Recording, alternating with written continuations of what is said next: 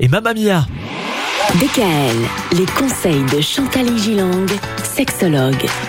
Chantal, toute cette semaine, nous allons nous intéresser aux femmes et au concept de féminité. Féminité, jouissance et liberté ont tous leur importance pour les femmes. Si le désir neutralise le dégoût de l'acte sexuel, hein, parce que normalement nous sommes dégoûtés par les autres ou par l'autre, mais comme on a du désir, on en a envie, et si ce désir fait défaut, il ne reste plus à la femme qu'à faire l'amour par amour, mais aussi parfois par devoir et parfois avec dégoût. C'est Mm. incroyable. Oui. La femme donne son corps et l'homme donne du corps. Parce qu'il a un pénis, vous voyez. Oui, oui, c'est vrai. La différence est de taille. J'espère. hein.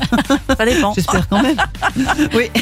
Pour trouver le chemin de son désir, la femme doit apprendre à se réjouir d'être une femme. Vous voyez? Si je suis pas bien dans mon corps, si je me sens moche, si mon partenaire ne me fait jamais un seul compliment. Oui. Ça met pas forcément ça- confiance non plus. Hein. Moi non, ça développe pas son féminin, l'intime euh, Mhm. et à aimer la béance entre guillemets de son corps.